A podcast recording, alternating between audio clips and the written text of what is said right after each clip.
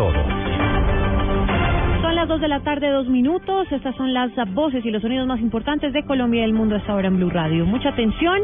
Las autoridades le confirmaron a Blue Radio que el apagón que sufre Buenaventura ya hace cinco horas obedece a un atentado de la guerrilla de las FARC contra una de las torres de conducción eléctrica. La información desde esta zona del país con François Martínez. El comandante de la Brigada Fluvial número 2, coronel Carlos Mario Díaz, confirmó que el apagón masivo que sufre el distrito de Buenaventura obedece al derribamiento de la torre número 17, ubicada en el sector de Agua Clara, zona rural del puerto, y de injerencia del 30 frente de las FARC. Presenta una falta de, fluidez entre, entre la torre 16 en adelante hacia el norte. Efectivamente, una vez eh, aeronaves de la Fuerza Aérea Colombiana y aeronaves adscritas a la Fuerza Nacional del Pacífico, la Armada Nacional, podemos tomar ya imágenes directas y efectivamente es una torre que está cerca al corrimiento de Agua Clara, la número 17, en ese sector siempre ha elegido el frente 30 de la FARC. En el sobrevuelo realizado por las autoridades se evidencia que hubo utilización de explosivos. La fuerza pública tiene 24 horas para entrar en terreno y garantizar la seguridad a los operarios de la EPSA para instalar una torre auxiliar. Desde el Valle del Cauca, François Martínez, Blue Radio.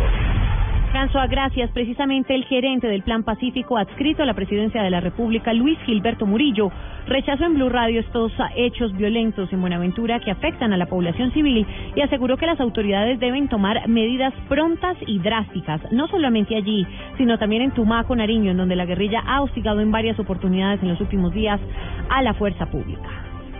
Bueno, lo, lo, lo primero es que rechazamos eh, eh, estos actos eh, violentos tanto en Tumaco como en como en Buenaventura, lo mismo en el Pacífico Caucano, porque eh, en este momento precisamente hay una prioridad en el Pacífico, el, presidente Santos creó precisamente una gerencia y un plan para que avanzáramos en las inversiones sociales y, y realmente no considero que no hay razón para que de un escalamiento de esta naturaleza en una región que necesita tantas inversiones y que es una región tan sufrida Dos de la tarde, cuatro minutos. En una entrevista con el diario El Tiempo, el negociador de la guerrilla de las FARC en Cuba, alias Pastor Alape, abrió la puerta a una posibilidad de que guerrilleros paguen cárcel si así lo pide una comisión de la verdad. María Juliana Silva. En una entrevista concedida al diario El Tiempo, alias Pastor Alape, negociador de las FARC en la mesa de diálogo, dijo que no descartan la posibilidad de que miembros de las FARC paguen pena de reclusión si así lo pide una comisión de la verdad, y dijo que esa comisión es el primer escenario para avanzar en el punto relacionado con justicia. Alape enfatizó que están en busca de la reconciliación y para eso es necesario desnudarse con la verdad para evitar demandas ante la Corte Penal Internacional. Se refirió también al escalamiento del conflicto, aseguró textualmente, entre operación y operación, la guerra puede volverse insostenible, y advirtió que ante los operativos militares se darán respuestas. Agregó que la dinámica en la que está envuelto actualmente el conflicto lo están imponiendo las Fuerzas Armadas. María Juliana Silva, Blue Radio. María Juliana, gracias. Dos de la tarde, cinco minutos, con la presencia de Adriana, la hermana de Rosa Elvira Celi, aquella mujer que fue torturada y asesinada en Bogotá. Se llevó a cabo hoy en el Parque Nacional Ni una Rosa Más, evento convocado por la alcaldía para rechazar la violencia contra las mujeres. La información con Jorge Morales. Hoy se llevó a cabo en Bogotá la marcha denominada Ni una rosa más, convocada por la alcaldía distrital y que contó además con la participación de Adriana, la hermana de Rosa Elvira Celi, la mujer que fue asesinada en el Parque Nacional en el año 2012. Estamos viendo la cifra de las mujeres, cuatro mujeres al día están siendo asesinadas y creo que el Estado tiene un, una obligación de protegernos. El evento contó con distintas actividades como conversatorios con mujeres víctimas de la violencia de género y visipaseo. Jorge Eduardo Morales, Blue Radio. Jorge, gracias. Tres menores de edad fueron capturados en Circasia, Quindío, tras asesinar a bala a un joven de 16 años. La información desde esta zona del país con Juan Pablo Díaz. Tres jóvenes de 17 y 16 años de edad responden a esta hora ante un juez en una audiencia de imputación de cargos por el asesinato de otro menor de 16 años que cometieron en el municipio de Circasia en las últimas horas. Fueron detenidos por la Policía Nacional, según dijo el coronel Ángel Hugo Rojas, comandante de la institución en el Quindío.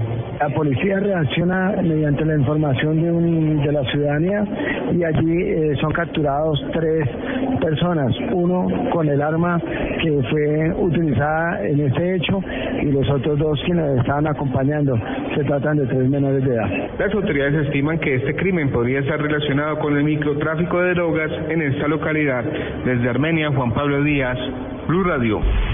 Juan Pablo, gracias. Dos de la tarde, siete minutos. Y en deportes, Luis Fernando Muriel, quien estará en la Copa América con la Selección Colombia, es titular en el partido que juega la Zampodria a esta hora. La información con Pablo Ríos. El delantero de la selección Colombia, Luis Fernando Muriel, juega esta hora en el compromiso entre Sampdoria y Parma por la última fecha de la Liga Italiana. En el partido entre Napoli y Lazio son suplentes los colombianos Camilo Zúñiga, Duan Zapata y Brian Perea. La Roma con Víctor Ibarbo entre las alternativas se enfrenta al Palermo y el Chesena de Carlos Carbonero, que está como emergente, visita al Torino. Y en el fútbol argentino, Teófilo Gutiérrez está convocado para el encuentro de River Plate contra Rosario Central, que cuenta con Jaymar Gómez. El atacante barranquillero se refirió a la posible actuación de Pablo Aymar con la camiseta de la banda roja después de 15 años. Muy bien, está motivado, ha trabajado como un profesional que es él, con alegría ante todo. Es uno de los, de los íconos de este equipo, por lo que le ha dado a River. Este partido se jugará a las 4 y 15 de la tarde, hora de Colombia. Y por último, en el balompié brasileño, Pablo Armero está entre los concentrados para el clásico entre Flamengo y Fluminense. Pablo Ríos González, Blue Radio.